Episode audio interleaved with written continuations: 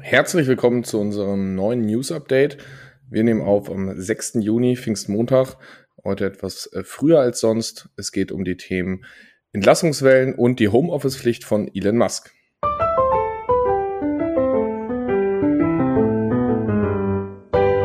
Finanzappell. Beratung on Demand.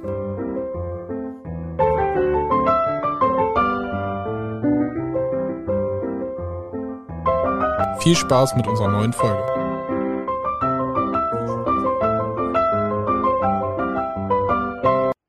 Ja, moin Marius. Wie geht's dir? Moin Moritz. Oh ja, ich muss sagen, ne, so ein langes Wochenende ist doch auch mal was Nettes. Mir geht's bestens. Genieße das Wetter. Sehr schön. Ja, Wetter ist traumhaft, das stimmt. Definitiv. Ja, äh, hattest du ein Highlight der Woche über das Pfingstwochenende, kurze Arbeitswoche? Was hast du erlebt? Ähm, ja, tatsächlich äh, am Samstag auf einer Hochzeit gewesen. War sehr nett. Also ist, ne, als Vorgeschichte, wir kannten nur das Brautpaar, aber da muss man ja mal gucken, ne, was vom Tisch sitzt man, ne, und wird das Habt da Glück gehabt, ja? Hm? Er hat einen guten Tisch, haben natürlich dafür gesorgt, dass die Party auch, äh, ne, hat Bock gemacht auf jeden Fall, kann man so sagen. War, war ein voller Erfolg, war eine geile Feier. Sehr schön, ja. Ich habe ein Fail der Woche auf jeden Fall. Wir wollten gestern noch zur Jazztime hier in Hildesheim äh, aber um 20 Uhr war schon Feierabend. und ihr wart noch nicht da, nehme ich an. Und wir waren noch nicht da. Ja, wir wollten gerade losgehen. Und dann hat oh. ein Freund angerufen und gesagt, es ist schon Schluss. Naja, so ist das.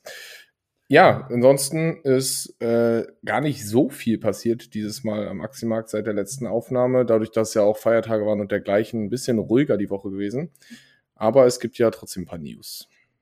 Jo, und zwar hat sich Habeck mit so ein paar Startup-Gründern zusammengesetzt und so, ich sag mal, so sechs Grundsätze arbeitet, wie halt aus Deutschland gefühlt das nächste Silicon Valley werden kann, beziehungsweise ja, wie es halt einfacher oder attraktiver werden kann und soll, in Startups zu investieren. Mhm. Muss ich gestehen, fand ich jetzt persönlich erstmal schon mal eine gute Sache, weil man hört ja immer wieder, dass da in Deutschland irgendwie so ein bisschen das Kapital fehlt und dass da halt nicht so viel passiert. Und dass es vielleicht ein bisschen zu bürokratisch alles ist. Genau. Und wenn sie das jetzt angehen wollen, ähm, und die tatsächlich so umgesetzt werden, dann geht das ja vielleicht in die richtige Richtung. Und ja, definitiv. Was sind, was, was sind da so für, für Grundsätze rausgekommen? Also ich habe mir das auch ein bisschen angeguckt, aber was, was waren so die, die Hauptpunkte?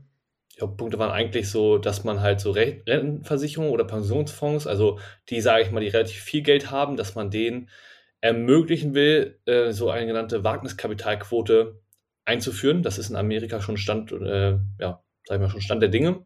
Ja, aktuell legen die ihr Geld ja eher sehr konservativ an. Genau. Und das ist halt ja für die nicht gut. Und ähm, das wäre halt dann für die auch nochmal eine Möglichkeit. Ist natürlich so, da muss man auch gucken, ne, wer sorgt denn dafür, dass das da bei den richtigen Startups ankommt und ähm, dass die Ausfallquote da vielleicht nicht zu hoch ist, aber mal gucken. Ja, definitiv. Aber da wird auch tatsächlich wohl ähm, wenn ich das richtig rausgelesen habe, über eine Mindestquote gesprochen, wo ich mir so denke, so, hm, die sollten das einfach attraktiv genug machen, da irgendwie anzulegen. Ja, das einfach steuerlich gleich, gleichstellen und die Thematik machen, dass es überhaupt möglich ist, auch äh, rechtlich, äh, statt dann die Leute dazu zu zwingen. Weil wenn dann irgendwer, der seit zig Jahrzehnten nur sicher konservativ das Geld anlegt, dann so, ja, auf einmal in Startups investiert, weiß ich auch nicht, ob das klappt. Gezwungen. Ja. Ja, Aber gute Idee auf jeden Fall. Ja, genau, denke ich auch. Dann soll es irgendwie mehr staatliche Aufträge auch für Startups geben. Da ist wieder die Frage, wie das, äh, äh, also wie das dann funktioniert. So ein bisschen schwierig immer von der Verteilung, aber es ist grundsätzlich natürlich auch richtig, dass nicht nur die großen Konzerne die Aufträge kriegen sollten, sondern damit Startups gefördert werden sollten. Genau, ich wollte sagen, solange die immer die Kapazitäten dann auch haben, das umzusetzen, ne, dann denke ich, sollte man das definitiv machen. Ja, anderer Punkt war halt noch ein Thema halt eine geringere Steuern für das Venture-Kapital sozusagen, für die Versteuerung. Ähm, da stecke ich nicht ganz so tief drin im Thema, wie das aktuell ist, muss ich gestehen. Aber, nee, ich auch nicht. Ähm, ja, wird ja im Nachgang dann eh nochmal besteuert, aber gut. Dann weiteres Thema war halt Reform der Mitarbeiterbeteiligung und ähm, dass sie das Dry Income abschaffen wollten. Ja, das waren eigentlich so die Hauptthemen und natürlich auch noch ganz klassisch äh, Thema Fachkräftemangel. Da wollen sie halt irgendwie ne, das Thema leichtes Onboarding in Deutschland ermöglichen, qualifizierte Zuwanderung, aber das sind ja so Themen, da hat ja Deutschland allgemein ein Problem. Das, das, das wird, glaube ich, nicht so einfach lösbar sein. ja, genau darauf wollte ich hinaus. Das ist zwar nett formuliert und hört sich gut an, aber. Das ja. wird der Punkt, der nicht umgesetzt wird. Ja, ich bin auch gespannt, wirklich. Das ist zu aufwendig.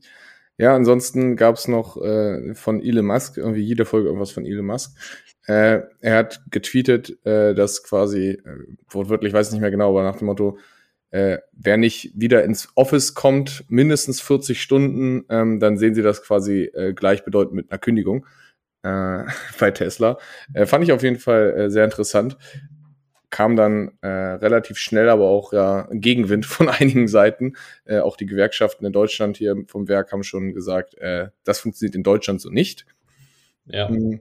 Aber ja, was war der Grund dafür? Ein Tag später hat er im Endeffekt beschlossen und beziehungsweise verkündet, sie müssen zehn Prozent der Belegschaft entlassen, weil äh, scheinbar nicht genug Leute zu Hause geblieben sind, freiwillig. Äh, muss er jetzt doch Abfindungen zahlen ist aber auf jeden Fall wieder ein, da merkt man wieder, wie Elon Musk als äh, CEO auch drauf ist. Ja, es äh, ist schon eigentlich relativ clever, ne? So nach dem Motto, ja, hier, seine Alibi-Begründung war ja nach dem Motto, ja, die Leute, die im Werk arbeiten, die müssen ja auch kommen. Und die Leute, die im Homeoffice sind, ja, die müssen jetzt auch mal hin, so aus Solidarität hat er mhm. nach dem Motto so das Ganze verkauft. Und ja, Solidarität kann man ja aktuell viel, viel, äh, viel verkaufen.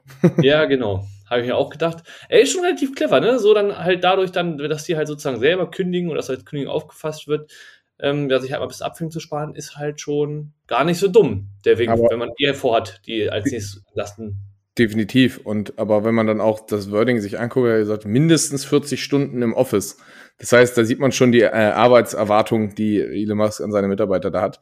Äh, die Frage ist, wie er das macht mit seinen drei Unternehmen, äh, die er ja irgendwie als CEO leitet. Äh, aber ob er dann auch immer im Office ist, wahrscheinlich darf er Zoom-Calls halten. ja, denke ich auch. Bin gespannt. Reg die Regeln gelten für alle, außer für Ile. Ja. Wie alle Regeln. Genau. Ja, definitiv. Ja, ansonsten äh, ist noch äh, News rausgekommen, äh, das erste oder das nächste Fintech ist äh, insolvent, Insolvenz angemeldet. Äh, Vantik kannte ich so nicht, mit V geschrieben, aber äh, habe da mal ein bisschen geguckt, als die Insolvenzmeldung kam. Die machen eigentlich eine Kreditkarte und dann kriegst du ein Prozent Cashback quasi auf deine Ausgaben und das wird quasi in ein ETF-Portfolio über einen Vantik-Fonds investiert. Hm. Ja. Doofe Sache daran äh, rentiert sich halt nicht. Also ist halt noch ja. nicht, äh, man hat noch keinen positiven Cashflow. Und äh, für alle, die da irgendwie investiert haben, äh, ist so, das läuft erstmal nochmal weiter, aber es gibt kein Cashback mehr. Also es wird nichts mehr investiert. Also Kreditkarte kann man noch nutzen und das Geld ist irgendwie auch nicht weg, aber äh, bei denen ist halt irgendwie überraschenderweise eine Finanzierungsrunde geplatzt. Ja, da sieht man tatsächlich halt, ne, dass am Markt so die ganzen Titel, die halt stark gewachsen sind, ne, alles was mit Expansion zu tun hat, dass da und die halt auch auf Geld angewiesen sind, auf Fremdes, dass das halt auch jetzt schwieriger wird. Ja, definitiv, das merkt man ja, dass einfach solche Finanzierungsrunden, das Geld sitzt nicht mehr so locker, es wird vielleicht nicht mehr so riskant investiert, äh, das merkt man schon. Äh, dazu aber noch eine News, die habe ich eben noch gelesen. Trade Republic hat äh, nochmal geschafft. Die haben nochmal, glaube ich, 280 Millionen äh, geraced. Jo, das genau, heißt, ich glaube auch. Ja, habe ich auch gehört.